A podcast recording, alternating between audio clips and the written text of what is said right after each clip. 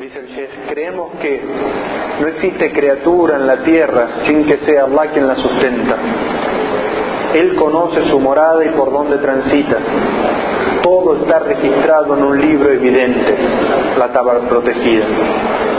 En esta aleya que cita el Sheikh nos está diciendo que Allah es el creador de todas las cosas y que Él es el sustentador de toda la creación. Dice, no existe criatura en la tierra sin que sea Allah quien la sustenta. Es decir, que parte de nuestra creencia de monoteísmo es creer que Allah es el que desciende el sustento sobre todas las criaturas. Que no hay santos, ni hay vírgenes, ni hay intercesores, ni otras creaciones intermedias entre la creación y Allah que tengan poder sobre el sustento, ya sea para concederlo, para aumentarlo o para disminuirlo. Y esto implica que todo dua, toda súplica a Allah por el sustento debe ser dirigida únicamente y directamente a Él. Y dice después, Él conoce su morada y por dónde transita.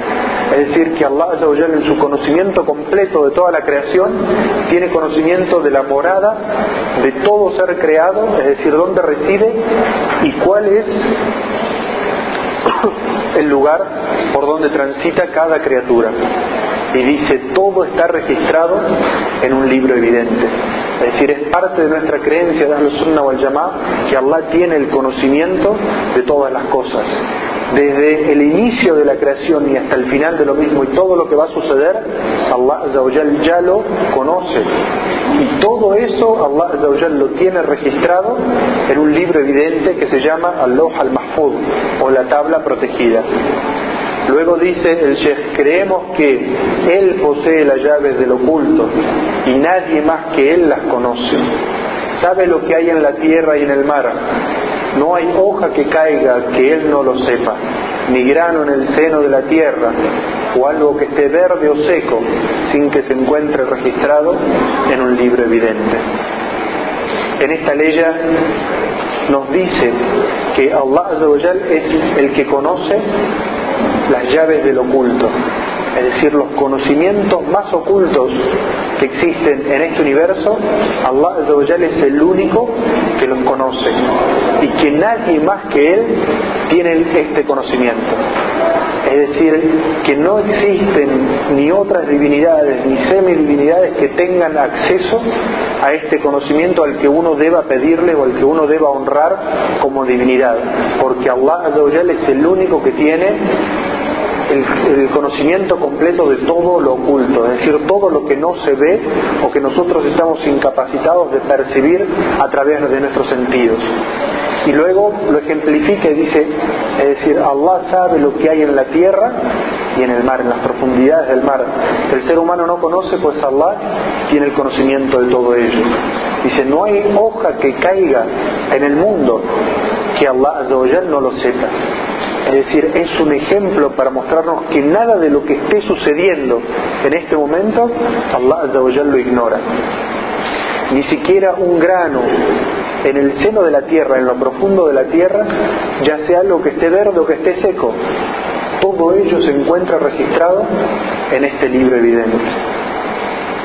Dice luego, creemos que solo Allah sabe cuándo llegará la hora, cuándo hará descender la lluvia y qué hay en los vientres maternos. Y nadie sabe qué le deparará el día siguiente, ni en qué tierra ha de morir. Ciertamente Allah es omnisciente y está bien informado de lo que hacéis.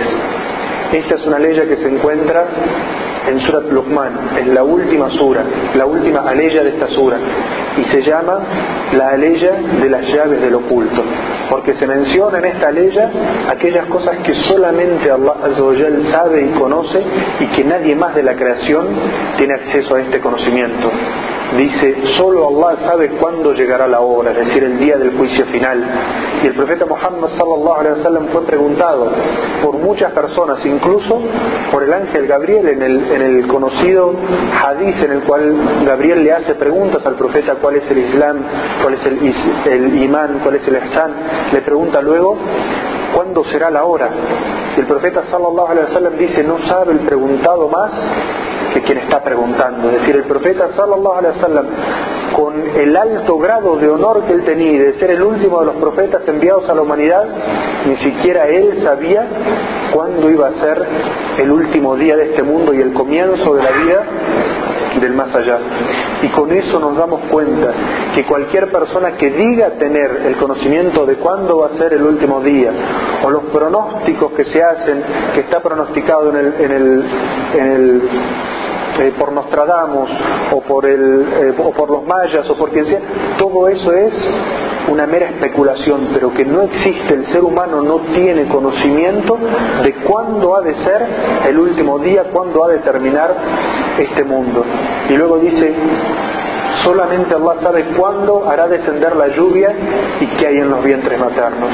Es decir, solamente Allah sabe cuándo y dónde ha de descender la lluvia. Y el hombre puede pronosticar con, basado en lo que conoce, en el estudio del clima, pero no puede decir a ciencia cierta en tal momento, en tal lugar ha de descender la lluvia. Eso es algo que solamente lo sabe Allah. Y luego dice, y lo que hay en los vientres maternos. Y esto no se refiere a saber de qué sexo es el bebé que se encuentra en el vientre materno, sino que ustedes saben que pasados 120 días Allah le envía ángel al vientre de la madre en el cual se escribe si esa persona va a ser feliz o infeliz, si va a entrar al paraíso o va a entrar al infierno, si esa persona cuál va a ser su sustento y cuán larga va a ser su vida, es decir, hasta cuándo va a vivir. Ese es el conocimiento que se encuentra dentro del vientre de la madre y es al que se refiere Allah en esta ley. Ese es un conocimiento que solamente Él sabe. Dice, y nadie sabe qué le deparará el día siguiente. Es decir, el ser humano, ¿de, qué te crees eh, para, ser tan orgulloso y tan vanidoso si ni siquiera sabes y puedes conocer qué es lo que te va a suceder en el día de mañana? Y ni siquiera sabes en qué lugar de la tierra has de morir. Es decir, la persona no sabe ni cuándo le ha de llegar la muerte, ni en qué lugar se va a encontrar cuando le ha de llegar la muerte. Ese es un conocimiento que solamente lo tiene Allah. Dice, ciertamente Allah es omnisciente, es decir, Él todo lo conoce y está bien informado de lo que hacéis. Y eso es un, estilo que utiliza el, Sagrado Corán para decirle a las personas, no crean que Allah no sabe o no está atento a lo que ustedes están haciendo en este, en este momento.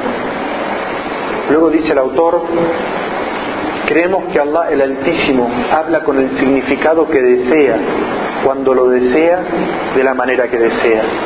Esto es la creencia de Ahlus Sunna wal Jamaa, la creencia de los musulmanes que siguen el Corán y la Sunna, acorde a la comprensión de los salaf, de los compañeros del profeta Muhammad sallallahu alaihi wasallam, sobre el habla de Allah. Cuando decimos que Allah habló con el sagrado Corán, que Allah le habló a Moisés, ¿cuál es nuestra creencia sobre la palabra de Allah? Y decimos que Allah habla con el significado que Él desea darle a las palabras cuando lo desea y de la manera que desea. Es decir, que no hay nada que condicione a Allah y a su palabra. Y esta expresión que acabamos de hacer, esta doctrina que acabamos de mencionar, la va a justificar el chef con aleyas que va a justificar, que va a mencionar después y dice, y sabe que ciertamente Allah habló a Moisés directamente. Es decir, esta palabra describe cómo fue que Allah le habló a Moisés. Y todos saben que Allah llamó a Moisés al monte Sinaí. Y allí Allah le habló a Moisés y dice directamente. Es decir, Allah no le habló a Moisés a través de intermediarios, ni siquiera le reveló a través de los ángeles para que algunas personas pudieran decir, el habla de Allah significa la revelación. No, Allah le habló y Moisés escuchó, y esa es lo que significa la palabra directamente, es decir, que lo que escuchó Moisés era la palabra de Allah. Y luego dice otra ley, y cuando Moisés acudió al encuentro y su Señor le habló. Y luego dice, le llamamos desde la ladera derecha del monte e hicimos que se aproximara para hablarle en forma confidencial. Es decir, que Allah le habló a su profeta Moisés, no enfrente de todas las personas y solamente él lo escuchó o todo el resto de las personas lo escucharon, sino que Allah le habló a Moisés en forma confidencial. Y por eso decimos esta frase de que Allah habla con el significado que quiere, es decir, le transmite a su profeta los significados que él quiere, nada condiciona los significados de Allah. Y que también lo que Allah le desea decir, se lo dice y de la manera que Él quiere. Esa es nuestra creencia con respecto a cómo Allah habló al profeta Moisés y también como le habló al profeta Muhammad sallallahu alaihi wasallam en el viaje nocturno y la ascensión a los cielos. Dice el autor luego de ello, si el mar fuese tinta para escribir las palabras de mi Señor, se agotaría antes de que se agotaran las palabras de mi Señor. Es decir, los significados que Allah tiene y el conocimiento que Allah tiene y la sabiduría que Allah tiene no puede ser limitada, no es limitada. Y aunque se utilizaran, aunque el mar fuese tinta y se utilizara esa tinta para escribir el conocimiento y los significados de Allah, se agotaría el agua de los mares, la tinta que hay en los mares, antes de que se agotaran los significados y los conocimientos de Allah. Y utiliza eh, otra aleya similar que dice, si todos los árboles que hay sobre la tierra se convirtieran en cálamos, es decir, en lápices, y el mar junto con otros siete mares en tinta, no bastarían para escribir las palabras de Allah. Ciertamente Allah es poderoso, sabio. Y con eso lo que queremos decir es que el conocimiento de Allah, la sabiduría de Allah no tiene límite. Y aunque se usara toda la madera de este mundo para hacer lápices y todo el agua del mar se tornara tinta y se usara para escribir, todo eso no alcanzaría para escribir el conocimiento de Allah. Creemos que en sus palabras, creemos que sus palabras son las más perfectas verídicas en su información, justas en su juicio y elocuentes en su lingüística. Dice Allah en el Sagrado Corán, la palabra de tu Señor, es decir, el Corán, es completamente cierta y justa.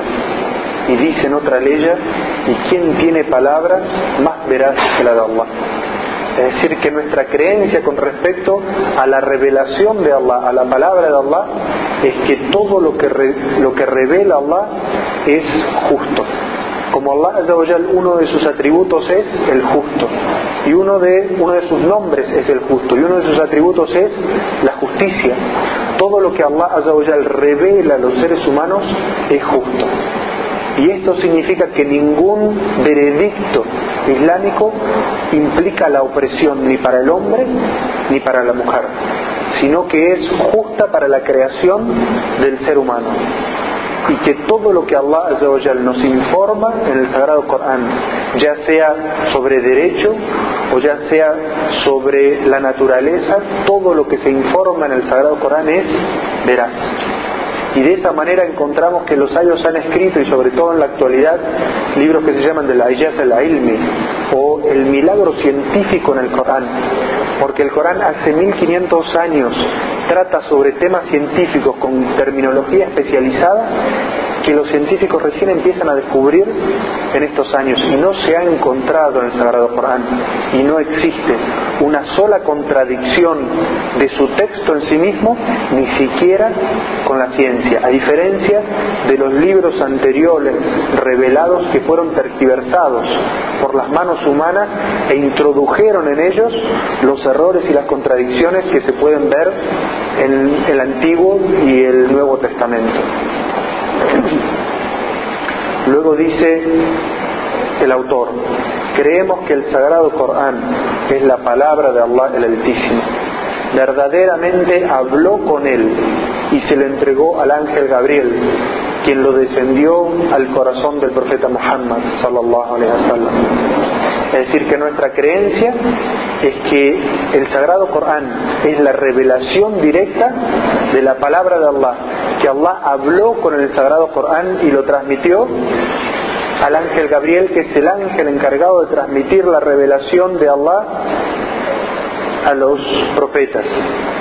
Y que el Sagrado Corán es la palabra de Allah que Allah transmitió a su ángel y que el ángel descendió sobre el corazón del profeta Muhammad sallallahu alaihi wasallam y nosotros sabemos que el Corán descendió como un todo hasta el el cielo de este mundo. Y luego Allah lo hizo descender según las necesidades y según las preguntas que le hacían al profeta Muhammad sallallahu alaihi wasallam acorde a la situación en la que estaba viviendo algunas aleyas.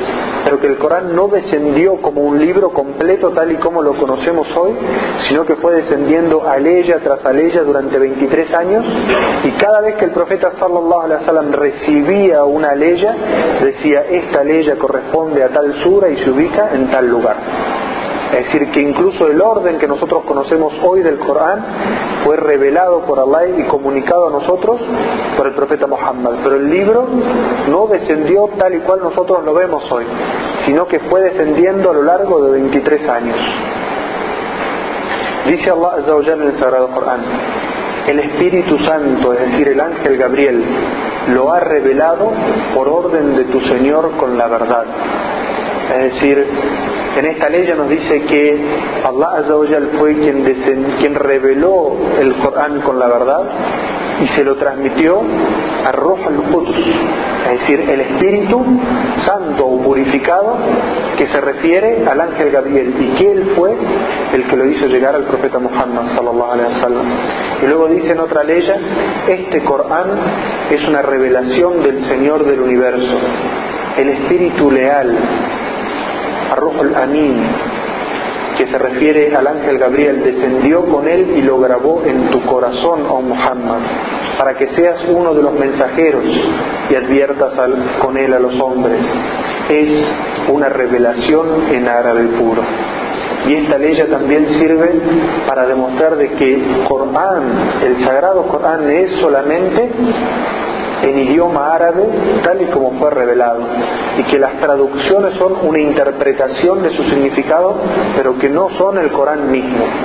Y en esta ley nos dice que Allah reveló este libro y se lo reveló a un espíritu leal. Y leal significa que recibe algo y transmite lo mismo y en esta ley del Sagrado Corán nos podemos ver la enorme equivocación en la que ha caído una secta islámica que alega que el ángel Gabriel equivocó en el momento de transmitir la revelación y que se le entregó a Muhammad cuando en realidad se la tenía que entregar a Ali. Y es parte de la oración que ellos tienen cuando golpean las manos, antes de decir el salamu alaikum, salamu alaikum, golpean las manos contra sus muslos y dicen, hasta amin, hasta amin, hasta amin, se equivocó el leal, se equivocó el leal, se equivocó, se equivocó el leal, en transmitirle la revelación a Muhammad cuando en realidad se la tenía que transmitir a Ali. Entonces, esta ley es una prueba en contra de ellos. Y esta, esta, esta secta es una secta dentro del shiismo. Y no son todos los shias los que creen eso, pero es una, una secta mayoritaria dentro de los shias, de los eh, duodecimanos. Dice el autor, luego de eso, creemos que Allah el Altísimo se encuentra sobre su creación en su esencia y realidad, así como en sus atributos, porque Él ha dicho, y Él es sublime, grandioso y dice en otra ley, Él tiene total dominio sobre sus siervos, está sobre ellos, Él es sabio y está informado de lo que hacéis. Es decir, que nosotros creemos que Allah en su esencia él mismo se encuentra sobre la creación y que asimismo todos sus atributos se encuentran con Él excepto la manifestación del atributo que Él quiere que se manifieste en la creación. Pero Allah en su esencia, Él se encuentra sobre la creación, es decir, Él no se encuentra dentro de la creación. Dice, creemos que, es decir, es parte de nuestra creencia de Ahlus Sunnah, que ciertamente nuestro Señor es Allah creó los cielos y la tierra en seis días y luego se estableció sobre el trono. Él es quien decide todos los asuntos. Dice luego el autor explicando esta ley del Sagrado Corán. Allah se ha establecido sobre su trono, elevándose sobre él en su esencia, de una manera acorde a su divinidad y grandeza, y nadie, salvo él, conoce el cómo. Sabemos, creemos que Allah el Altísimo se encuentra junto a su creación, a pesar de estar establecido sobre su trono. Conoce perfectamente lo que sucede a sus seres creados, escucha sus voces, y ve sus obras, destina sus vidas, sustenta a los pobres, enriquece a quien quiere y empobrece a quien quiere, ennoblece a quien quiere y humilla a quien quiere. En su mano descansa el bien y es sobre toda cosa poderoso. Se encuentra junto a su creación realmente, a pesar de estar establecido sobre su trono es decir, la creencia de Ahlus Sunnah wal Jama'ah, cuando Allah dice en el Sagrado Corán que Él creó la tierra en seis días y luego se estableció sobre su trono. Es decir, su trono es la creación más alta y sobre el trono se encuentra Allah alejado, distanciado de todo lo que es la creación. Es decir, Allah no se encuentra contenido dentro de la creación glorificado sea de eso, porque eso significaría que Allah estaría limitado por la creación y nada puede limitar a Allah. Lo que sí nosotros decimos es que las palabras que Allah utiliza para describirse a sí mismo son palabras que también sirven para describir las acciones de los seres humanos, pero que las acciones de los seres humanos, es decir, cuando una persona se establece sobre un trono, no es igual a cuando Allah se establece sobre su trono, porque cuando se describe a un ser humano se describe su esencia y se describe sus cualidades, es decir, acorde a su realidad de ser creado. Sin embargo, cuando decimos Allah que ha establecido sobre su trono, es acorde a su esencia divina, acorde a sus atributos y realidad divinas. Entonces, por eso es que no podemos decir cómo es que Allah se ha establecido sobre su trono, porque si no sabemos cómo es su esencia, cómo podemos saber cómo es o cómo son sus atributos y la realidad de sus acciones. Por eso es que cierta vez el imán Malik, rahimahullah, se encontraba en la mezquita de Medina, la mezquita del profeta, sallallahu alaihi wasallam, enseñando a la gente. Y llegó una persona y le dijo, Malik, imán Malik, Allah dice en el Corán, Allah se estableció sobre el trono. ¿Cómo fue que se estableció? Entonces, quien nos narra esta historia dice que el imán Malik bajó su cabeza y empezó a transpirar y su rostro comenzó a ponerse rojo del enojo que sentía por la pregunta, por la imprudencia que sentía de la pregunta, la falta de respeto de preguntar esas cosas sobre la realidad de Allah. Y respondió de la siguiente manera, dijo, el establecimiento, el significado lingüístico de la palabra es conocido para nosotros. La forma es imposible para nosotros conocerla, pero creer en ello, es decir, que Allah se estableció sobre su trono, es wajib, es obligatorio y pidió a la gente que saquen a esa persona de la mezquita por la falta de respeto que había tenido en cómo dirigirse a Allah Entonces esa, nos muestra, esa historia nos muestra cuál era la creencia de los salas, de los seguidores del profeta Muhammad sallallahu alaihi wasallam sobre los nombres y los atributos de Allah. Es decir, nosotros creemos en todos ellos, tal y como nos enseñó el profeta Muhammad sallallahu alaihi wasallam y están mencionados en el Sagrado Corán, acorde a su divinidad y acorde a su esencia, no acorde a la realidad y la esencia de los seres creados.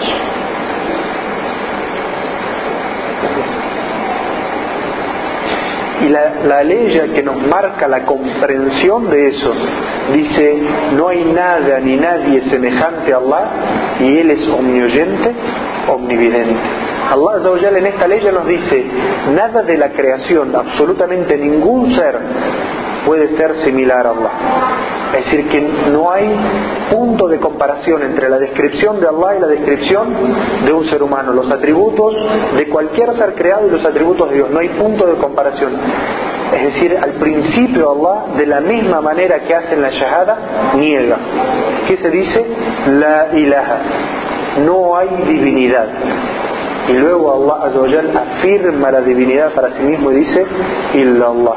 Salvo Allah. Este es la misma conformación gramatical de esta frase. Dice, nada ni nadie es semejante a Allah. Lo primero que hace es negar cualquier tipo de similitud y después afirma sus atributos. Se dice, sin embargo, Allah todo lo oye, todo lo ve. Es decir, que Allah sí tiene atributos, pero sus atributos corresponden a su perfección. Porque los seres creados, la escucha y la visión que tienen es limitada. Sin embargo, los atributos que Allah acaba de afirmar para sí mismo son ilimitados. Todo lo escucha, todo lo ve.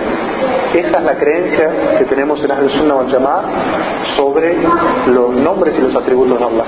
Y dice el autor, para que comprendamos algunos errores en los que han caído algunas sectas, dice, no afirmamos, como lo hacen algunas sectas, que Él se encuentra en la tierra, y consideramos que quien hace semejante afirmación deviene incrédulo o desviado, porque ha descrito a Allah con atributos que no son acordes a su divinidad. Es decir, esa frase que uno puede escuchar muy a menudo, Allah está en todas Dios está en todos lados, Dios está en todas las cosas, Dios está en todas partes. Esa frase para nosotros significa incredulidad o un desvío evidente. Allah, ¿dónde está? Establecido sobre tu trono, lejos de la creación. Su esencia está ahí. La manifestación de los atributos de Allah sí está en la creación. El atributo de Allah es la vida eterna. Los, los seres creados tienen vida. Allah todo lo ve, algunos seres ven. Es decir, la manifestación de los atributos de Allah se encuentran en los seres creados, pero los atributos de Allah son únicos de Él. Y esto es, esto que acaba de decir el Sheikh es referente específicamente a lo que es la esencia de Allah, es decir, Él mismo. Allah se describe en, en el Sagrado Corán como que Él tiene un nafs, un sí mismo, un Él mismo. ¿Dónde se encuentra? Allah en sí mismo se encuentra sobre los cielos. Dice el autor luego, creemos, como nos informó su profeta, que, que Allah desciende al cielo más cercano a la tierra cada noche durante el último tercio y dice, ¿quién me ruega para que pueda concederle? ¿Quién me suplica para que pueda complacerlo? ¿Quién me pide perdón para que pueda perdonarlo? Es decir, es parte de nuestra creencia de Al-Sunnah wal que Allah desciende al cielo más cercano de este mundo durante el último tercio de la noche. ¿Podemos comprender el cómo? Nosotros ya sabemos que los nombres y los atributos de Allah no podemos comprender el cómo son. Porque alguien podría decir, durante, en todo momento, en, algún lugar de la tierra, es el último tercio de la noche. Porque la noche, al igual que el día, va girando. Entonces, Allah siempre está descendiendo. Entonces, no podemos saber nosotros cómo son los atributos de Allah. Simplemente sabemos que Él desciende sobre el último tercio y dice esto porque el profeta sallallahu alaihi wasallam nos encomendó a levantarnos en lo profundo de la noche cuando la gente duerme para pedir a Allah, porque en ese momento Allah dice esto, dice, ¿quién me ruega para que le conceda? ¿Quién me suplica para que lo complazca? ¿Quién me pide perdón para que pueda perdonarlo? Es decir, ese es el momento donde uno debe más que nunca dedicar todas sus súplicas a Allah. Dice luego el autor, Creemos que Allah glorificado y exaltado sea vendrá el día del juicio final para juzgar entre sus criaturas. Y lo que lo que es importante en este eh, párrafo es la palabra vendrá, que es la palabra que se usa en el Sagrado Corán. Es decir, Allah no está en este momento con su en sí mismo con su creación, pero su presencia vendrá el día del juicio es decir, se transportará para juzgar entre sus, entre sus siervos. Dice Allah en el Sagrado Corán, pero ella no durará para siempre, es decir, la tierra, este mundo, y deberéis rendir cuenta el día del juicio, cuando la tierra sea reducida a polvo y llegue tu Señor, y se presenten los ángeles en fila, y el infierno sea expuesto. Ese día el hombre recordará sus obras, pero de nada le servirá. Es decir, lo que estamos, lo que el, el Sheikh está tratando de decir con la cita de esta ley es que Allah se va a presentar el día del juicio en ese lugar para juzgar entre sus siervos. Y que es parte de nuestra creencia decir que Allah se va a presentar el día del juicio para juzgar entre sus siervos. Y creemos que Él hace lo que le place es decir, que Allah Él es el justo, el que no comete injusticias contra su creación, pero que Él hace lo que quiere. Y esto lo que significa es la omnipotencia de Allah, es decir, que no hay nada que condicione lo que Allah pueda o no pueda hacer. Allah se prohíbe a sí mismo hacer algunas cosas, como en el Hadith Qudsi cuando dice, me he prohibido a mí mismo la injusticia y la prohíbo entre ustedes. Entonces, no es que alguien le prohíba a Allah cometer injusticia, sino que es Allah quien se prohíbe a sí mismo porque Él es el justo cometer injusticias. Esa es la comprensión que Ahlus Sunnah o Yamada tiene de la omnipotencia de Allah. No significa que Allah hace todo, injusticias e injusticias contra su creación, sino que Allah es el justo y todo lo que Él hace para su creación es justo y que nada es opresión. Dice después el autor, cuando acabamos de decir que Allah hace lo que quiere, es decir, Allah tiene una voluntad que es ilimitada, es decir, que nada condiciona la voluntad de Allah. Sin embargo, los textos del Corán y de la Sunna nos explican que la voluntad de Allah tiene dos manifestaciones, es de dos tipos. La primera es una voluntad cósmica, que sucede aunque no sea aquello que Allah ama o le gustaría, y que es descrita en el Sagrado Corán como su deseo. Una ley en el Sagrado Corán dice, y si Allah no hubiera deseado, no hubiesen combatido entre ellos. Y la segunda ley dice, si Allah desea decretar para vosotros, si Allah desea decretar para vosotros el desvío, Él es vuestro Señor. Es decir, esta primera voluntad de Allah se refiere a las cosas que Él permite que sucedan en este mundo porque son parte de la decisión del libre albedrío de los seres humanos. Él en su voluntad permite que eso suceda, pero eso no es lo que Él ama o Él le gustaría que las personas hagan. Pero como Allah nos ha dado a nosotros el libre albedrío, Él permite que las personas hagan, aunque eso sea la perdición para ellos mismos.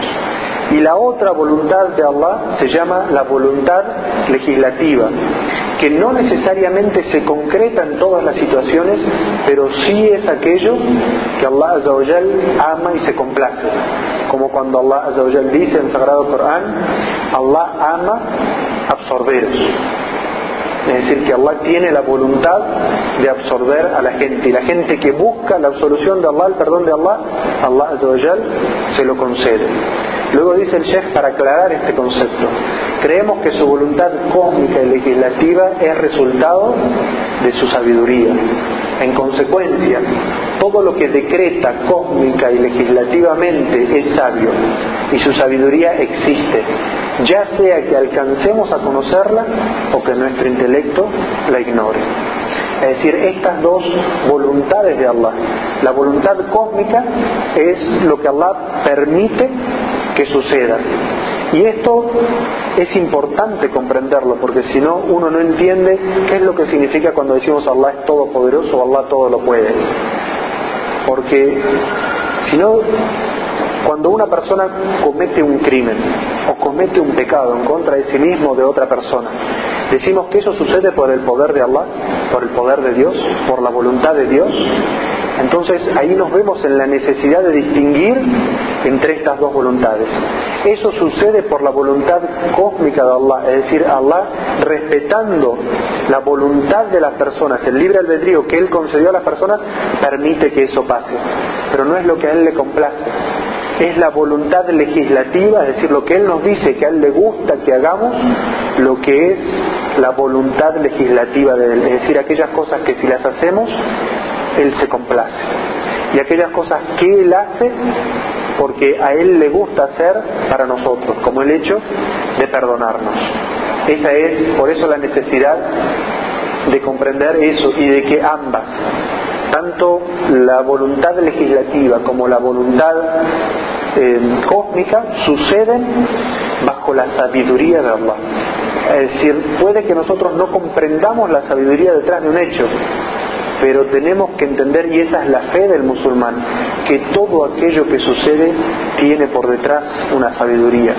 Y eso es lo que significa nuestra creencia en la predestinación. Todo lo que sucede tiene alguna sabiduría por atrás. Puede ser que nosotros no las comprendamos, incluso que a nuestros ojos sea una injusticia, e evidentemente si lo consideramos desde la óptica de la voluntad legislativa es una injusticia, pero desde la voluntad cósmica Allah ha permitido que lo que Él concedió al ser humano como libre albedrío se cumpla.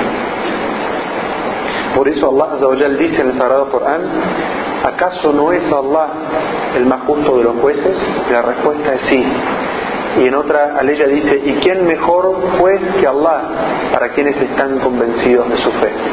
Es decir, son dos preguntas retóricas cuya, respuesta es sí, que Allah es el más justo de los jueces y que aquellas personas que tienen fe el juicio en el que más confían y el que saben que es el más justo es el juicio de Allah y no el juicio o la opinión de los hombres.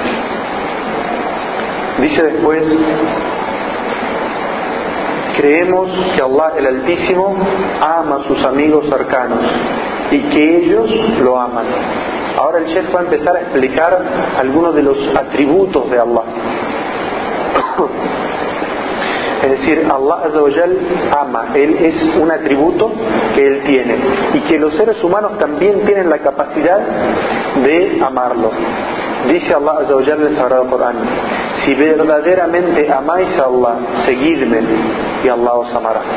Es decir, esta ley aprueba el amor desde las dos ópticas, de las dos direcciones. Allah les dice en el Sagrado Corán, si verdaderamente amáis a Allah, es decir, si es verdadero el amor que sienten en su corazón, entonces seguidme se está refiriendo al ejemplo del profeta Muhammad sallallahu alaihi wasallam, a la sunna del profeta Muhammad. Es decir, que la manifestación de una persona que ama a Allah, si su amor es verdadero, es seguir el ejemplo del profeta Muhammad. Pero la respuesta a ello es de que si uno ama a Allah y es sincero en su amor, Allah lo ama a él. Es que de sus atributos, parte de los atributos de Allah es el amor. Allah ama. Dice en otra ley, Allah le suplantará por otros a quienes amará y ellos le amarán. Y se está refiriendo a un, a un contexto, esta ley, en el cual si un pueblo no dedica sus actos de adoración y de devoción a Allah, Allah los reemplaza por otro pueblo. Es decir, nadie puede creerse el pueblo elegido, nadie puede creerse que por el solo hecho de la pertenencia a una nación, incluso nosotros como musulmanes, estamos salvos y estamos eh, bajo el amor de Allah.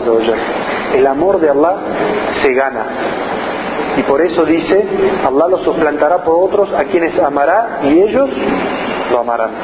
Es decir, aquellos que hagan el esfuerzo y la adoración y la devoción y amen a Allah, Allah los amará a ellos. Pero para eso, ese amor tiene que ganarse. Y dice Allah en el Sagrado Corán, Allah ama a los perseverantes. Es decir, aquellos que tienen paciencia y perseveran en los actos de adoración y tienen paciencia ante las dificultades y saben que todo viene de Allah y que todo tiene alguna sabiduría, son pacientes y perseverantes, Allah los ama. Dice, sed justos, pues Allah ama a quienes establecen la justicia. Esta es otra aleya en la cual prueba que Allah basado en la actitud o en la acción de un ser humano, Allah lo ama y el ser humano gana el amor de Allah Y dice la última ley citada, y haced el bien. Ciertamente Allah ama a los benefactores, es decir, a los que hacen el bien. Es decir, que aquellas personas que se comportan correctamente y hacen el bien, la caridad a los otros, se ganan el amor de Allah. Dice después el Sheikh, creemos que Allah el Altísimo se complace de las obras y los dichos que ha legislado y que detesta todo aquello que ha prohibido. Es decir, la voluntad legislativa de la que hablamos anteriormente, Allah se complace de ella y ama todas las obras que se corresponden con aquello que Él ordenó hacer. Y que, por el contrario, todas aquellas obras o acciones que Allah prohibió hacer, Allah detesta la acción en sí misma y también es una conclusión que detesta a las personas que las hacen. Es decir, de la misma manera que uno puede ganarse el amor de Allah con las obras, puede ganarse el enojo de Allah. Dice en el Sagrado Corán, si no creéis, sabed que Allah prescinde de vosotros y ello no le perjudica a Allah en nada y que no le agrada la incredulidad de sus siervos. Y si sois agradecidos creyendo en su unicidad, le complacerá. Es decir, acá se mencionan los dos asuntos. Es decir, Allah no necesita de los seres humanos no necesita de la fe de los seres humanos. ¿Quiénes se benefician de la fe y de la piedad? Nosotros. Allah no se beneficia de que nosotros creamos y seamos personas rectas. Y Allah le desagrada la incredulidad. Pero le agrada así que uno sea creyente y que sea agradecido. Es decir, que uno puede, uno puede ganarse los dos, los dos atributos de Allah. Puede ganarse el amor de Allah como puede ganarse el enojo de Allah. En otra ley dice, si los hipócritas hubieran querido realmente combatir, se habrían preparado para tal fin pero Allah no quiso que salieran con vosotros y les infundió desgano y se les dijo, permaneced con quienes se quedan por estar verdaderamente eximidos. En esta ley lo que nos está diciendo es que incluso las obras en lo profundo del corazón, ¿dónde se encuentra la hipocresía? Se encuentra en lo profundo del corazón. Allah a personas que habían sido hipócritas, que habían dicho, nosotros vamos a ir a la guerra junto con los musulmanes para defender la ciudad de Medina, pero en sus corazones albergaban la hipocresía, ellos sabían que no iban a ir. Entonces Allah como ellos se comportaron hipócritamente, Allah infundió en sus corazones el desgano y ni siquiera se prepararon para esa situación de salir en la guerra con los musulmanes. Esta ley lo que prueba es que no solamente uno gana la complacencia de Allah o el enojo de Allah con acciones externas, sino incluso con acciones internas que están dentro, en lo profundo del corazón, como puede ser la hipocresía, es decir, decir algo pero en realidad esconder el sentimiento opuesto y contrario dentro del corazón, uno incluso con eso se puede ganar el enojo de Allah.